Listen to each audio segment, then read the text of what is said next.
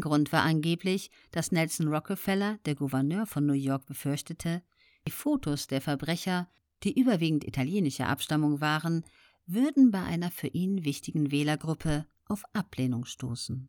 Warhol machte daraufhin einen Gegenvorschlag, die Porträts der Verbrecher durch 25 Porträts von Robert Moses, dem Präsidenten der World's Fair Corporation, zu ersetzen. Doch auch dieser Vorschlag wurde abgelehnt. Warhol entschloss sich, die Bilder der 13 Most Wanted mit Aluminiumfarbe zu übersprühen, was natürlich für noch mehr Aufmerksamkeit sorgte. Am 3. Juni 1968 wurde Warhol Opfer eines Attentates. Eine militante Frauenrechtlerin zog zwei Pistolen und schoss mehrfach auf ihn. Zu Protokoll gab sie, sie habe auf ihn geschossen, weil er zu viel Macht über mein Leben hatte.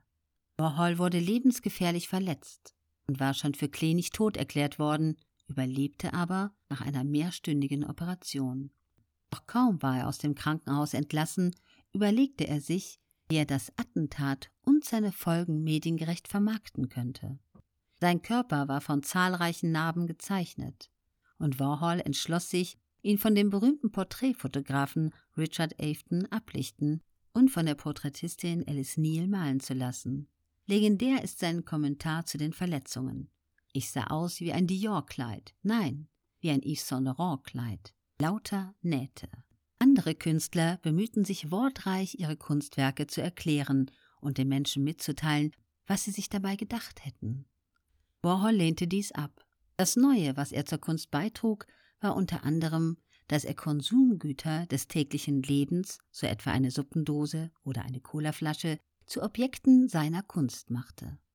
Die Menschen rätselten, ob er damit Liebe oder Abscheu zu diesen Produkten ausdrücken wollte ob er ein linker Kritiker der amerikanischen Konsumgesellschaft oder ob er fasziniert von ihr sei, oder vielleicht beides zugleich.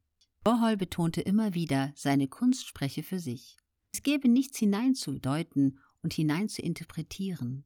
Warhol bestand darauf, dass seine Kunstwerke nichts ausdrücken, nichts bedeuten sollten.